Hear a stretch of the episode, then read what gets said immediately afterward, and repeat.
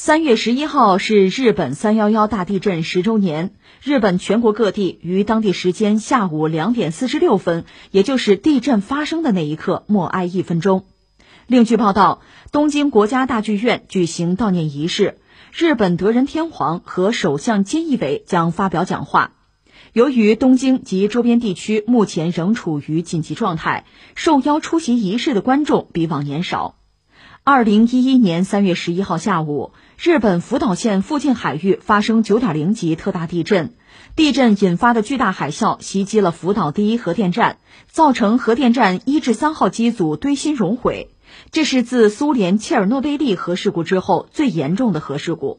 在这一灾难中，福岛第一核电站一、三、四号机组还发生氢气爆炸，机组建筑上部被炸飞。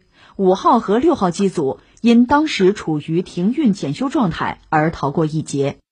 这个新闻是不是大家一下子把思绪又又拽回到十年前？二零一一年就日本的三幺幺大地震吧，包括这个福岛的核事故，那确实是让人就记忆犹新的一个事情嘛。就三月十一号的下午了，日本福岛县附近海域是九点零级的特大地震。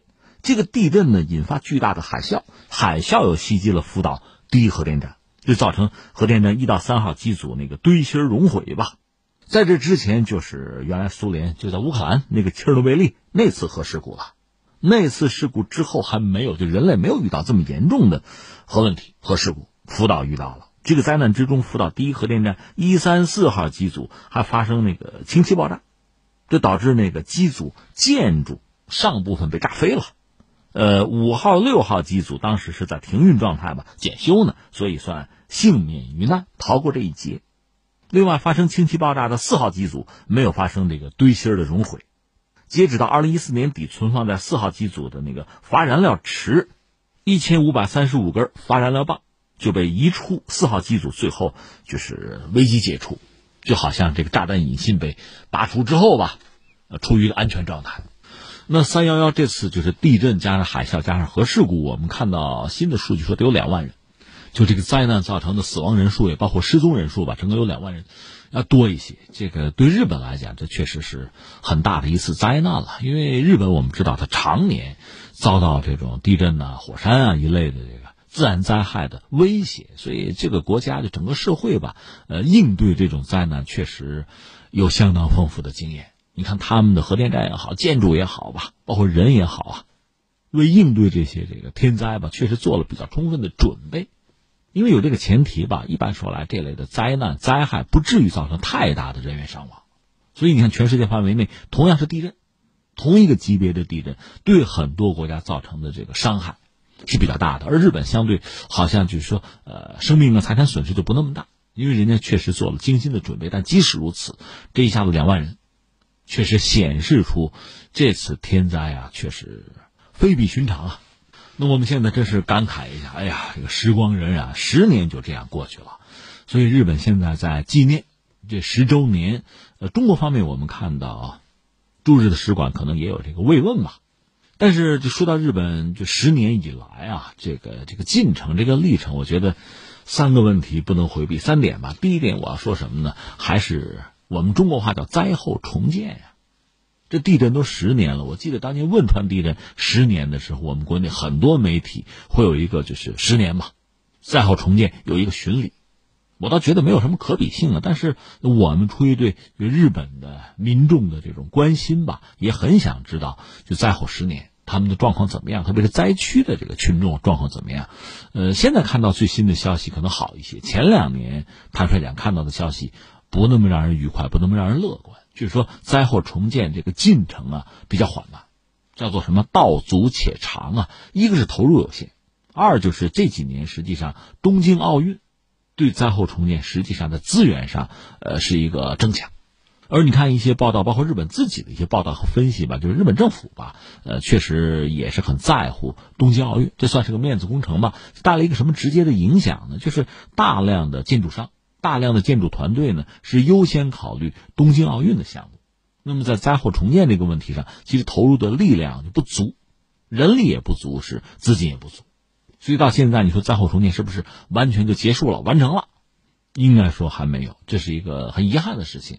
更麻烦的是说东京奥运吧，本来日本人，那主要是政府啊，信心满满，大量的投入，没想到人算不如天算，赶上疫情了，最后呢不得不推推一年。而且现在看到最新的消息讲，一个是日本民众绝大多数对办奥运吧没有什么热情，不支持；另外从官方来讲，也没有办法啊，不接待就普通的游客。那么这次就是办奥运，恐怕投入巨大，那么收益会相当之少，至少和大家以前的期待是有很大的落差。但这也没有办法，我们说了，人算不如天算，有的时候你这个谴责政府啊，你当时为什么没算到？这他算不到啊，没办法，这是一个啊。第二个是什么呢？就说到核，因为刚才我们说的灾后重建嘛，关注的是人了，那下面我们说的就是核。我们说它有三个机组出了问题。那么到现在这个问题解决没有？没有。福岛第一核电站这个报废工作吧，一直在进行之中。还有一个专门的技术研发机构吧，叫日本国际核退役研究所。他们有一个推测说，在核事故之中融化之后的那个燃料棒啊，和压力容器啊，那有其他一些物质可能混合在一起了。这个残渣啊，总重可能得有八百八十吨。他们的推测啊。怎么样把它们取出来？怎么处理？这是一个报废工作非常大的挑战。日本方面其实，在某些领域是比较发达的，比如说机器人吧。但是，二零一一年底以来吧，一到三号机组是在一个低温冷却稳定的状态。不过，辐射呢，内部的辐射这个指数很高，人根本是进不去的，没有办法接近，就只能是靠机器人，靠一些远程遥控的方式吧。东电呢，就东京电力公司，前段时间倒是有一个记者会，也是网上进行的吧，介绍了最新的状况。按照他们的介绍，当然这个介绍你信不信，这也是个问题啊，因为他们做事情一直以来很拖沓了。那就说东电工作进展，包括把这个核污染水的产生量，二零一四年的时候每天有五百四十吨，当然他们努力在减少，二零二零年大概差不多每天有一百四十吨吧，基本清理了几个氢气爆炸机组的这个建筑残骸。还设置了一些准备用于转移那个核残渣啊、发燃料棒啊那些装备，缩小了福岛第一核电站这个院内高辐射区域的范围，一定程度上呢是改善了员工作业条件。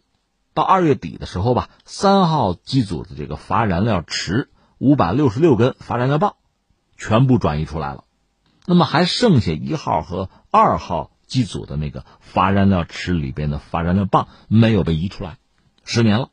那最难的那个核残渣清理工作呢，还没有，根本就没有往前走，推不动。当然，公众了解最多的，全世界可能最关注的是什么呢？还是这个废水？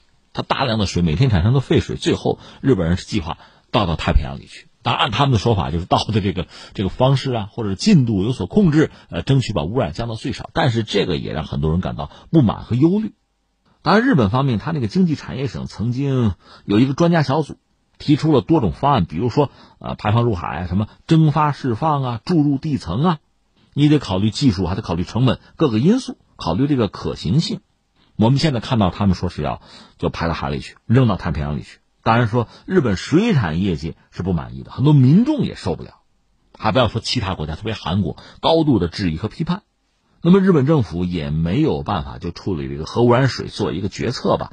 呃，我看到最新的消息就是菅义伟在六号视察福岛，然后又做了一个指示啊，表示说说不能总是推迟决定啊，将在恰当的时候负责任的做出决策。